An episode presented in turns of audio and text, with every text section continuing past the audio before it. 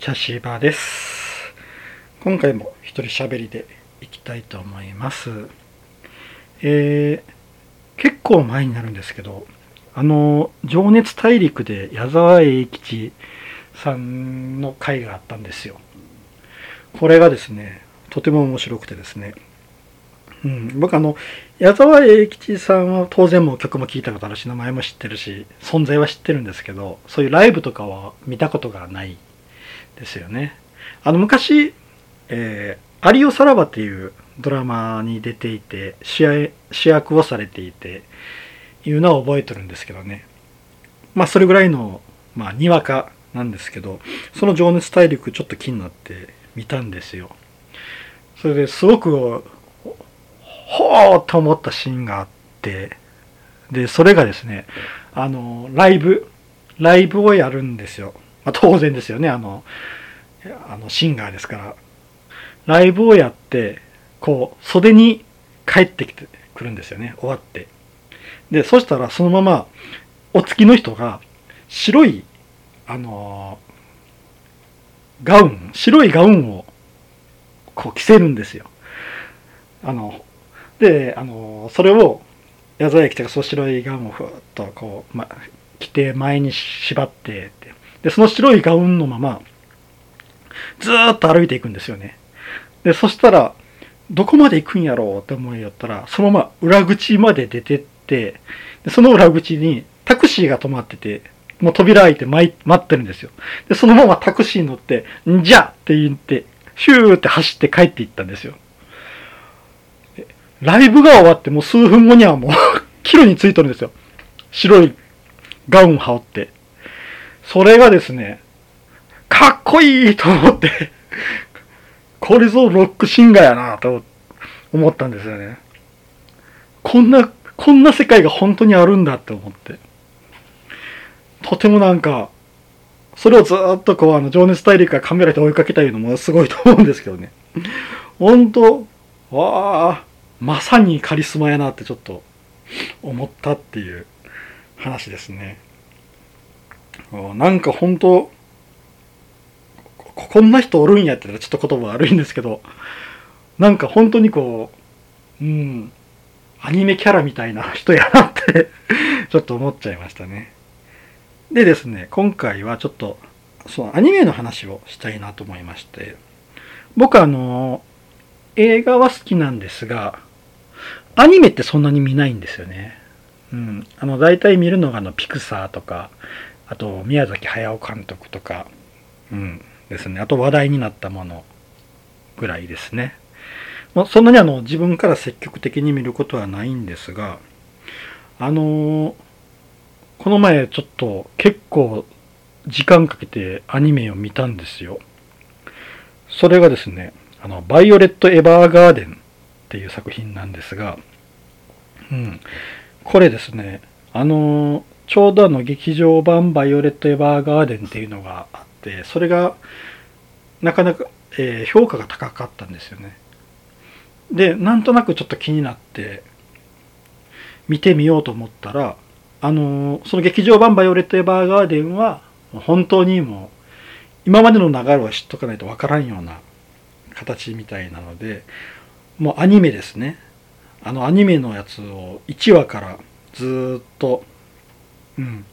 見て全13話全13話を見てでその後にあの俺、えー、1話ちょっとこうオリジナルビデオリジナルストーリーがあってそれを見てその後にあのバイオレット・エヴァーガーデン外伝永遠と自動式人形っていうのを見て、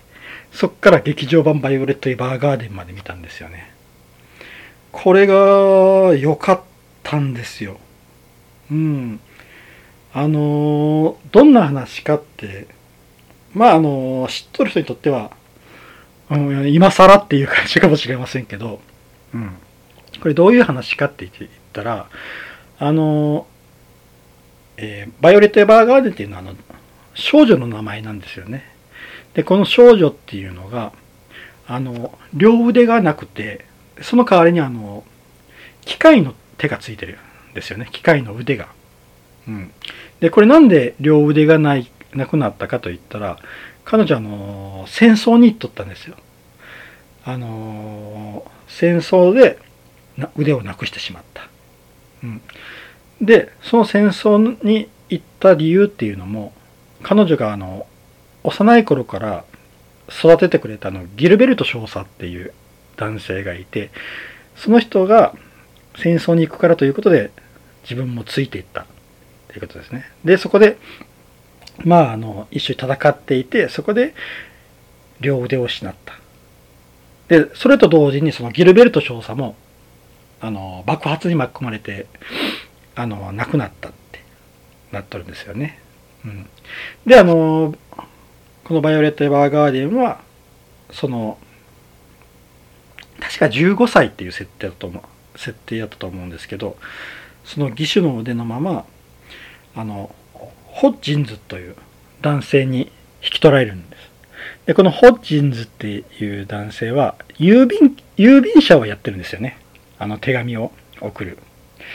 あの郵便ですね。で、そこで、あの、その会社では、あの、自動式人形という仕事があって、それは、あの、まだ字を読んだり文章を作ったりとかできない人の代わりに手紙を打ってあげる。タイプライターで。で、そういう仕事をする自動式人形っていう仕事があって、で、そこに、で、バイオレット・エヴァーガーデンは働き出すっていう話ですね。でですね、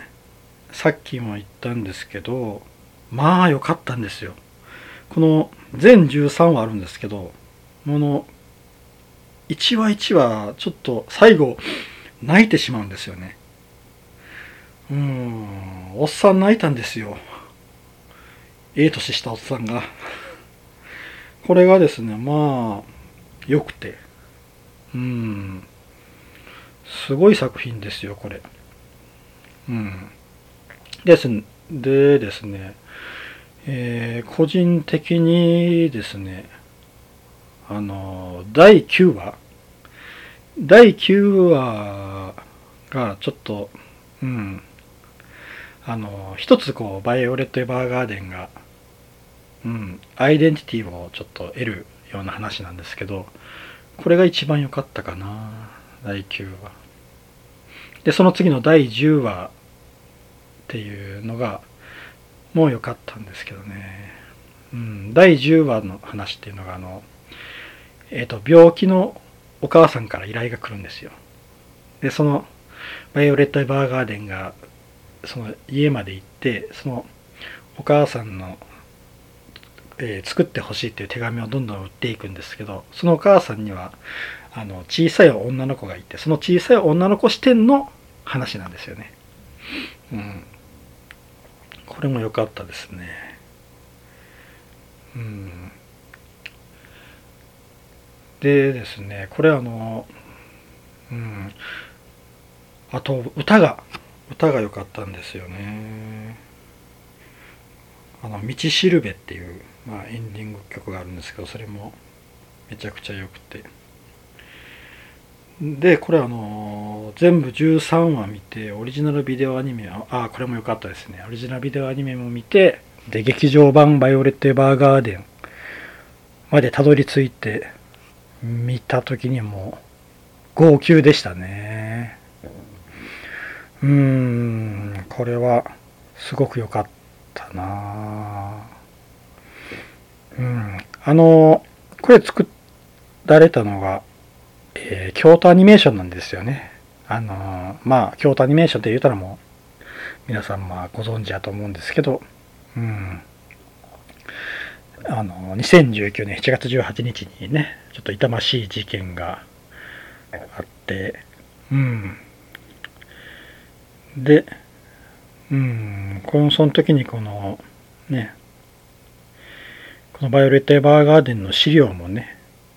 あの、消失しとるっていうことやったらしいんですけどね。なんとかこう、うん、劇場版バイオレット・エヴァーガーデンまでちゃんと、うん、作り上げたっていうのはすごい良かったと思いますね。うん。まあこれを最後まで作りきるっていうのが、うん、やっぱりその京都アニメーションとしての、ね、残された人たちの使命と使命というかまあ、うん、思いが強い思いがあったんやと思うんですけど、うん、これあの是非見られたことがない人は見てもらいたいですね。うん、まあちょっと長いんですけどねでも損はないと思いますね見て。うん、これは、うん、よかったですね。本当はあの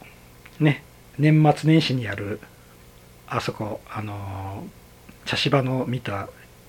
映画ランキングで言おうかなと思いよったんですけどもうあそこでちょろちょろって話するよりかはもう先出しで話しちゃいましたね。うん。これよかったらぜひ皆さん見てください。以上です。はいありがとうございました。